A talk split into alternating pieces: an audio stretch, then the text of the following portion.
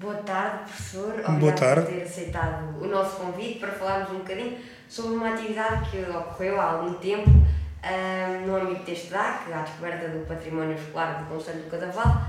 Então, professor, como é que surgiu a ideia de criar uma pista de karting e desenvolver esta atividade na escola? Boa tarde e muito obrigado pelo vosso convite. Estou aqui com muito gosto. Hum, o kart surgiu numa ideia que eu tinha quando vim trabalhar aqui para o Cadaval, de fazer algo novo e, e possibilitar aos jovens uma experiência nova e única. Nós fomos a escola pioneira a ter karting em Portugal. Portanto, havia um campo eh, de jogos semi-abandonado, onde, onde existe hoje o pavilhão municipal, lá em cima, em que, fruto da limpeza, transformámos um campo de jogos numa pista de kart. Um, comprámos um material com o apoio do Ministério da Educação e com o apoio de alguns patrocinadores e começámos a possibilitar aos alunos de então da escola a prática de karting, que era uma coisa inovadora, teve muito impacto e muita aceitação por parte dos alunos que frequentavam na altura a escola. E em que ano é que se iniciou esta atividade na escola e quando é que terminou e porquê? Iniciou-se o ano letivo 1992-1993. Foi o primeiro ano em que começámos um, a funcionar enquanto grupo, equipa de karting. Um, a atividade correu durante alguns anos, bastantes anos, e terminou porque no local da pista, como eu já referi, foi construído o pavilhão ginódesportivo do Cadaval, o que inviabilizou completamente a prática de kart, visto nos outros locais que a escola poderia oferecer, não estavam reunidas as condições de segurança para o fazer. Uh, como é que foram adquiridos esses karts? Foram construídos por alunos? Uh, os karts, no karting especificamente, foram adquiridos em segunda mão uh, no Cartódromo Internacional de Évora e no Cartódromo Internacional da Batalha. No entanto, nós construímos um veículo todo-terreno feito pelos alunos aqui da escola e extra karting participámos em provas de todo o terreno com um veículo que não é um kart, que foi construído pelos alunos de então. A manutenção dos karts e a recuperação dos karts foi feita sempre aqui na escola pelos nossos alunos. Os cartos que foram utilizados, eles ainda existem e funcionam? Existe um kart completo em condições perfeitas de funcionamento, foi recuperado. Uh, o kart que existe, inclusivamente, foi campeão nacional, foi o kart que possibilitou a conquista do título nacional de desporto escolar, está preservado e existe. Um, os outros karts existem partes, visto com o tempo e com o desgaste, fomos ter que, utilizando peças de uns para os outros, para mantê-los em funcionamento, visto que a aquisição das peças era bastante e é bastante dispendiosa. Uh, quem é que foram uh, os professores responsáveis pela organização da atividade? Os professores responsáveis pela organização da atividade fui eu e o coordenador do desporto escolar da região oeste, o professor José Nuno Leitão. Uh, que alunos é que participaram nessa atividade? Foram só alunos do secundário ou também do terceiro ciclo? Não, não. Principalmente, principalmente alunos do terceiro ciclo, uh, com foco nos sétimos e oitavos anos. Alunos e alunas. Uhum. Ou seja, tínhamos todo o, todo o leque da comunidade escolar, tive alunos desde o sétimo ano até ao décimo segundo, tive alunos em experiências que fizemos em parcerias no quinto e sexto ano e inclusivamente tivemos alunos a praticar no primeiro ciclo. Não de uma forma regular e consistente, mas tivemos. Agora vamos fazer uma breve pausa na entrevista do Tomás com o professor Gustavo Saramago sobre o projeto do karting que houve na nossa escola. Vamos ouvir Pump Up Kicks dos Foster the People.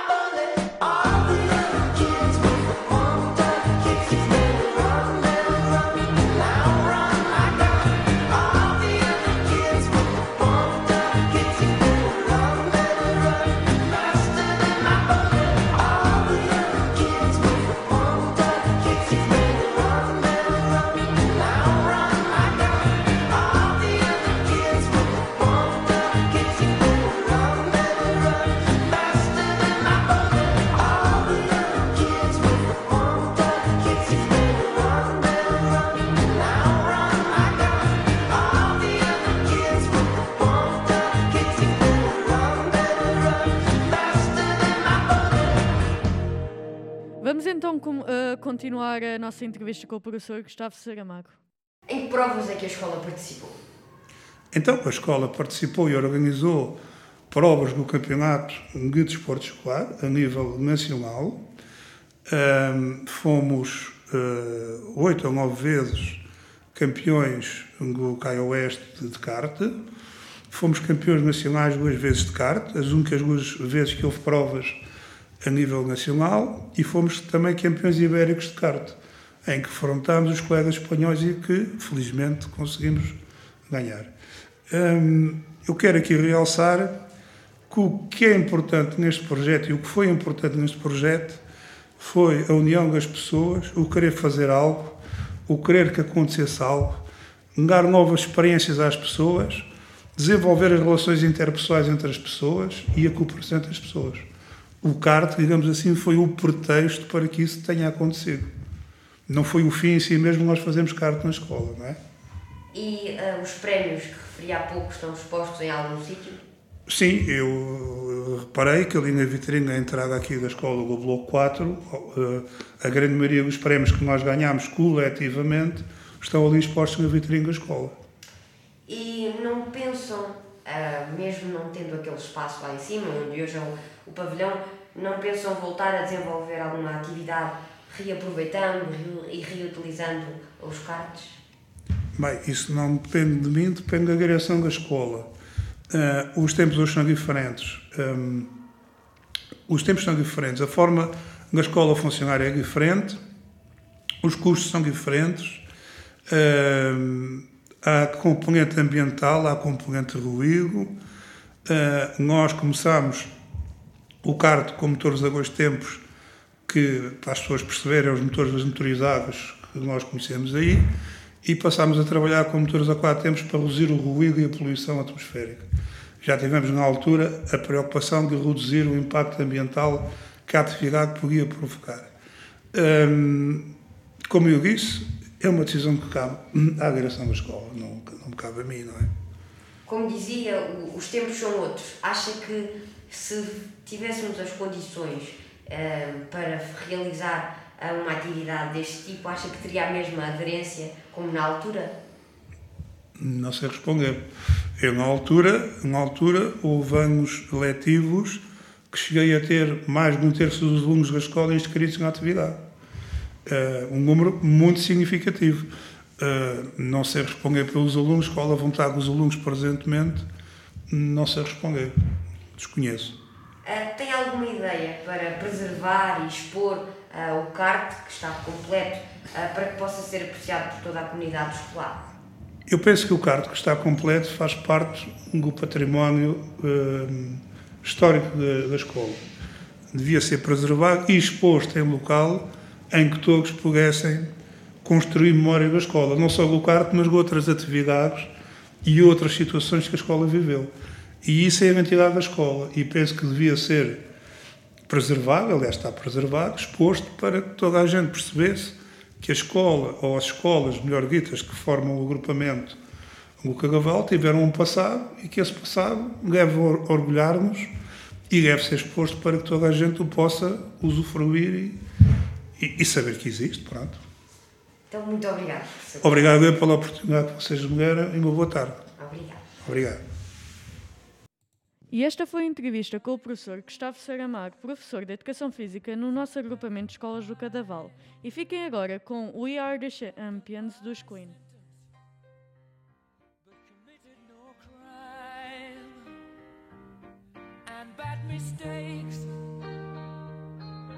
I've made a few. I've had my share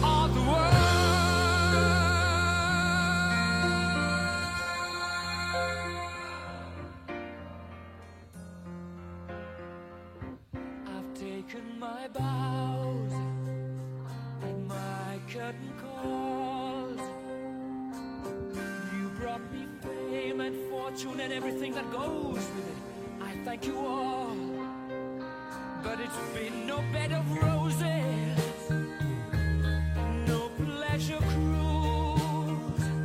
I consider it a challenge.